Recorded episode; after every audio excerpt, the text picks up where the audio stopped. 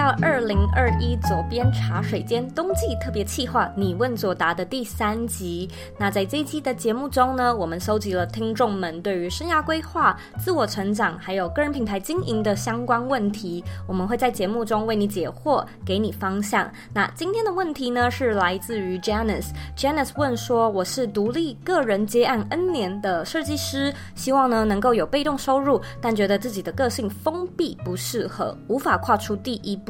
相信呢也有许多像我这样，希望有被动收入，但是呢又不希望过度暴露在大众面前的人吧？不知道 Zoe 未来是否能够针对内向型、不擅长面对大众和镜头，但却想要经营自媒体的人而来开一门课呢？”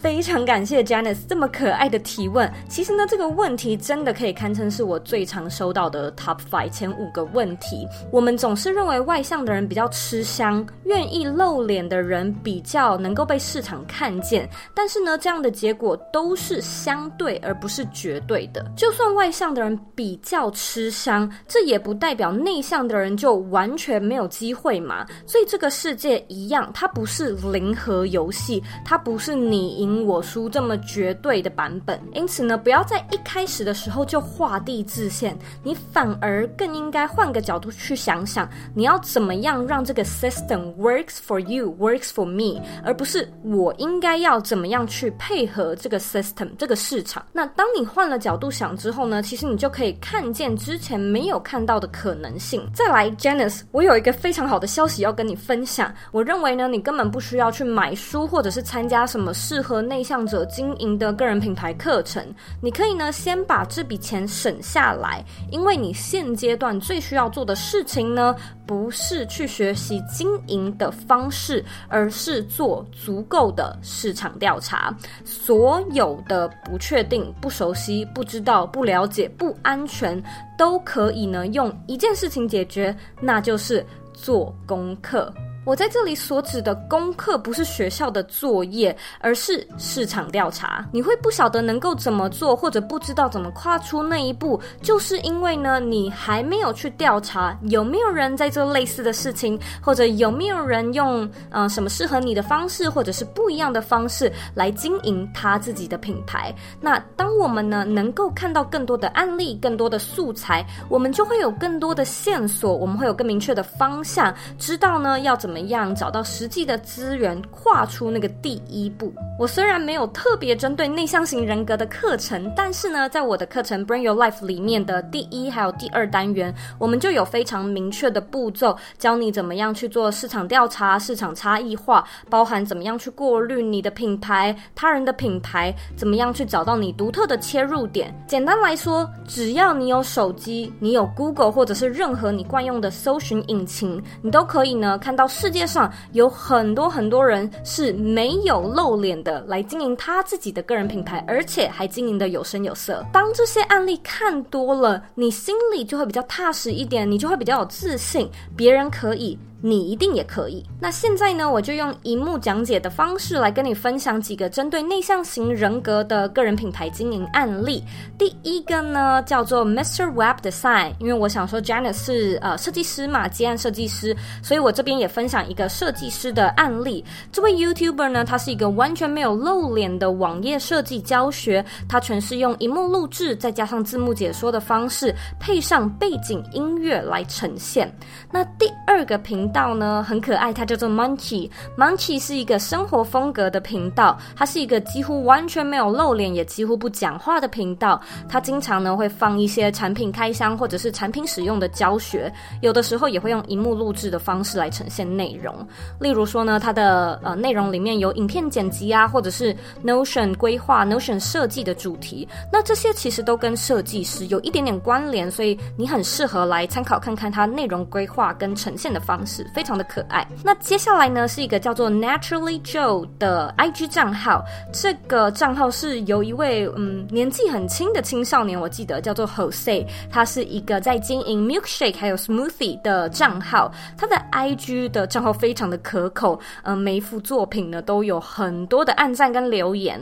那他的食物呢，经常会收到一些杂志媒体的 feature，因为他的风格很鲜明、很独特，算是经营的非常的成功，实际上却超级无敌低调，完全都没有露过脸的品牌。那接下来呢，我来介绍几位台湾的知名人物。第一位呢是叶怡兰老师，他是饮食旅游的生活作家，他在社群媒体上面的经营是非常少露脸的，大部分呢都是食物的图片。那再加上他本身是作家嘛，所以他平时所关注的焦点都是在文字上面。我们刚才所讲的内容都是图文跟影音。如果说呢，你比较喜欢文字的话，其其实文字也是一个不错的载体。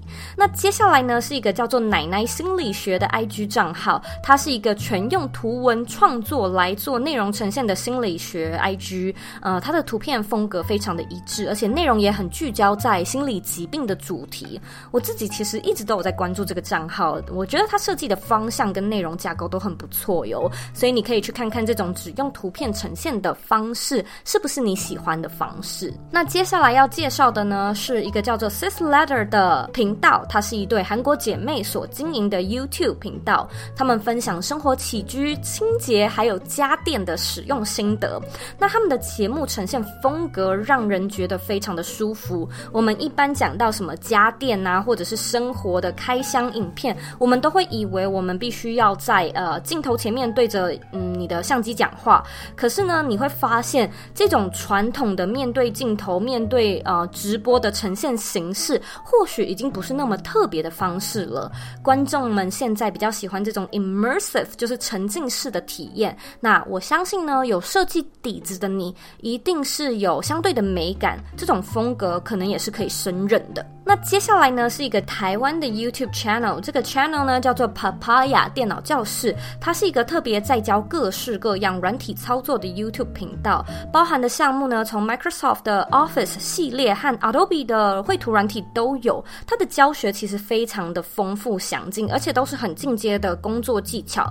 Papaya 都只用 Voice Over 和荧幕录影的方式来做教学。我个人其实真心蛮喜欢这个频道的，我觉得这个 YouTuber 真的很用心。你也可以参考看看。那比较特殊的案例，这个频道呢叫做 Pan Piano，他是一位在分享音乐还有钢琴演奏的 YouTuber。这位 YouTuber 他不止琴艺好，重点是他所弹奏的歌曲通常呢都是动漫的主题曲。他在弹奏的时候呢都会穿上 cosplay 的服装来展现他非常好的身材。可是呢，这位 YouTuber 他几乎从来都没有说过话，也都没有露过脸，他就只会露出他姣好的身材以及呢。手部的弹钢琴的画面，那我知道呢，这可能有点超过你可以接受的尺度范围，但是这个案例实在是太有趣了。我在查的时候也觉得啊，一定要跟大家分享一下。那你也可以看看有没有你认为可以借鉴的地方。如果说你回到这一集的原文的话，我有帮你整理好一些不错的案例，也有帮你做分类，你可以回去看一下这些品牌。最重要的是把他们追踪起来，去研究分析一下他们的内容设计的架构。以及他们是怎么样跟他们的粉丝观众来互动的？当我们没有办法看见具体的个案时，我们当然会觉得心很慌，无从想象。但是只要呢，你在 Google 上面搜寻“不露脸 YouTuber” 或者是 “YouTuber without showing face” 这几个关键字，你就会发现呢，有超多人都在分享这类的主题。像是啾啾鞋呢，就曾经做过类似的影片。这些网络上呢都已经有的资源，记得要好好利用。那很多人都会觉得说自己的个性封闭会比较。吃亏，但事实是。内向性格的人反而更适合来做自媒体，因为它本来就是属于你的创作，它是属于你的发声工具，你不需要哗众取宠，你也不需要就是打肿脸来充胖子。对我而言，我觉得个人品牌就是把自己做好，做你自己，把自己经营好，把你在乎的议题生根，然后发扬光大，其实就是花若盛开，蝴蝶自来。我觉得这就是自媒体最棒的注解。现在呢，我们来做一个简单的总结：内向型人格或者是个性封闭，不代表不适合来做个人品牌。相反的，这可能呢才是最适合你的工作模式。那当你不晓得该怎么从第一步开始着手的时候呢，我们就先从最简单的第零步开始，也就是先做市场调查的功课。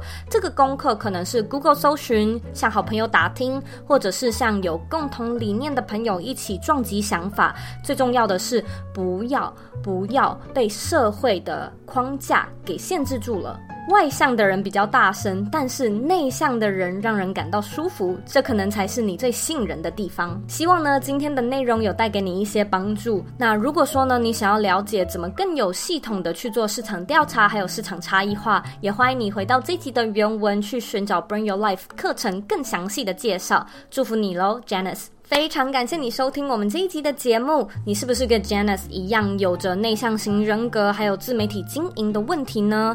听完这一集的内容，你有没有什么想法、什么 take away？欢迎你呢回到我的网站，或者是到 Instagram 上面和我分享你的收获、你的看法。那如果说呢，你想要参加我们你问左答的特别企划，也欢迎你回到网站提交你的问题。记得你永远呢都可以透过选择的堆叠去设计你的理想生生活，因为你是你人生的负责人，你有权利也有能力去过你真正热爱的人生。我们下周四见喽，拜拜。